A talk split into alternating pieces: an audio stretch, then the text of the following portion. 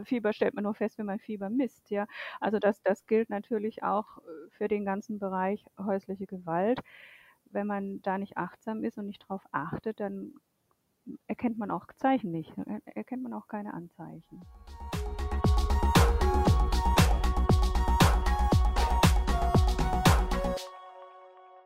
Corona-Kollaps? Jetzt sprechen Hausärzte. Mein Name ist Jana Kötter, ich bin Redakteurin bei der Hausarzt und in diesem Podcast spreche ich regelmäßig mit Hausärztinnen und Hausärzten in ganz Deutschland über ihren Arbeitsalltag in der Corona-Krise. Heute werfen wir dabei einen Blick auf eine traurige Begleiterscheinung des Coronavirus, die Zunahme häuslicher Gewalt. In ihrer Zwischenbilanz zu getroffenen Maßnahmen in der Corona-Pandemie schreibt auch die Bundesregierung, Zitat, Erfahrungen aus anderen Ländern zeigen, häusliche Gewalt nimmt im Verlauf der Covid-19-Pandemie zu. Zitat Ende. Aufgezählt werden dann eine Reihe von Hilfsangeboten, Hotlines, ähm, Beratungsangeboten. Aber reicht das? Und was können Hausärztinnen und Hausärzte tun? Ich freue mich sehr, diese auch schwierigen Fragen mit Dr. Nicola Buhlinger-Göpfer zu besprechen. Sie ist aktiv im Forum Hausärztinnen des Deutschen Hausärzteverbands. Zunächst aber auch an dich, liebe Nicola. Wie ist es in diesen Tagen, Hausärztin zu sein? Ja, es ist in beiden Bereichen nicht anders als sonst. Also es gibt ja immer noch die ganz normalen Beratungsanlässe außerhalb der Infektsprechstunden, die wir inzwischen machen. Ähm, die haben sich ja auch nicht geändert. Also da sind die Beratungsanlässe nach wie vor gleich. Es sind auch die gleichen Patienten natürlich in der Hausarztpraxis, die da vor allem aufschlagen. Ähm, ja, was wir im Moment beobachten in unserer Praxis ist eine Zunahme der Angsterkrankungen, der Depressionen. Ich weiß nicht, ob das in anderen Hausarztpraxen auch so ist, äh, aber wir haben, wir, wir haben so ein Grundrauschen, was wir auch bei normalen Beratungsanlässen manchmal glauben zu spüren, dass da oft die Patienten einfach verängstigt sind. Ja, das schwingt immer so mit, diese Angst vor Corona, also auch wenn der Beratungsanlass ein ganz anderer ist. Nun wäre es ja gerade aus Sicht der Versorgungsforschung durchaus auch interessant, dieses Grundrauschen, das du da beschreibst, ähm, ja, zu quantifizieren, äh, zu, zu messen. Ähm, welche Instrumente oder welche Möglichkeiten gibt es denn dazu im Praxisalltag? Wir machen ja diesen PHQ9, den kennen sicher alle Kolleginnen und Kollegen. Das ist so ein, ein Screening-Test oder einfach ein Score für Depressionen. Und ich mache den oft mit den Patienten bei entsprechenden Beratungsanlass und da, da stelle ich jetzt am Ende immer noch die Frage, sind Sie oder belastet Sie die, die Corona-Krise oder haben Sie das selber das Gefühl, dass durch die Corona-Krise Ihre Beschwerden sich verstärken? Und da antworten erstaunlich viele mit Ja, das habe ich ganz eindeutig. Ja, die Patienten, Patienten leiden unter den fehlenden sozialen Kontakten und dem erschwerten ja, Zugang auch zum Gesundheitssystem. Nicht nur die ähm, Angst oder auch depressiven Anzeichen nehmen ähm, aktuell ja zu, sondern auch die häusliche Gewalt. Du hast auf das Thema immer wieder hingewiesen, hast ähm, entsprechende Studien auf Twitter ähm, verbreitet, hast für das Thema sensibilisiert.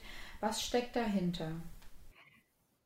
Na, das ist jetzt eher so die Annahme, dass eben je isolierter Menschen sind, natürlich der, der Stress wächst. Und zum Teil kommen jetzt natürlich auch Zukunftsängste bei den Patienten, Patientinnen hinzu, finanzielle Ängste, wie geht es weiter mit dem Job. Und dieser Stress kann halt dazu führen, dass gerade Gewalt gegen Frau und Kinder eben zunimmt.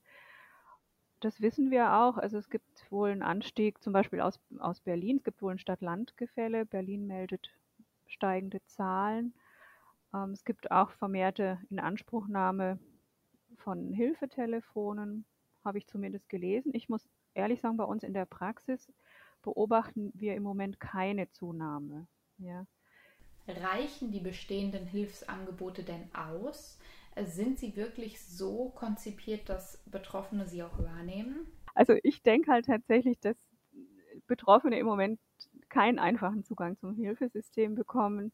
Die sehen auch die Freunde und die Familie vielleicht gar nicht und das können Täter natürlich auch ausnutzen, ja. Und wenn da auch vermehrt Fälle jetzt wären, würden wir das vielleicht gar nicht so einfach merken, wie wir, wie wir das sonst äh, merken. Meine, was können wir tun als Hausärztinnen und Hausärzte? Also wir haben einen Ausdruck von diesem Hilfetelefon Gewalt gegen Frauen auf jeden Fall mal aufgehängt. Wir haben Flyer in den örtlichen Supermärkten hinterlassen. Wir sind generell achtsamer bei Kontakten. Aber ich sehe halt auch so ein bisschen die Problematik. Es wird vielerorts jetzt auf Hilfetelefone verwiesen. Das ist auch gut und schön. Das ist richtig auf Online-Beratungsstellen. Aber so bei bestimmten Schichten ist es immer schwierig, egal wie niederschwellig solche Hotlines sind. Oft nehmen halt eher äh, gebildete Menschen oder solche mit sowieso schon vorhandener Problemlösungskompetenz so ein Angebot wahr und ein Teil derjenigen, die, die halt Hilfe benötigen, ist manchmal gar nicht in der Lage, selbst, selbst aktiv zu werden. Und da sind halt Hotlines und Webseiten eher unzureichend. Die können letztendlich dann eine hausärztliche Betreuung nicht ersetzen. Und da finde ich es halt auch wichtig, dass wir langsam wieder versuchen, in den Routinebetrieb tatsächlich in den Hausarztpraxen jetzt wieder zu kommen.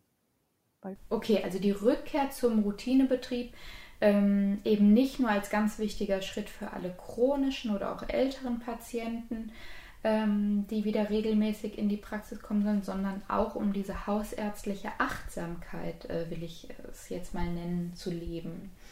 Ähm, erzähl uns dazu gern noch mal ein bisschen mehr. In welchen konkreten Beratungssituationen kannst du diese Achtsamkeit denn leben?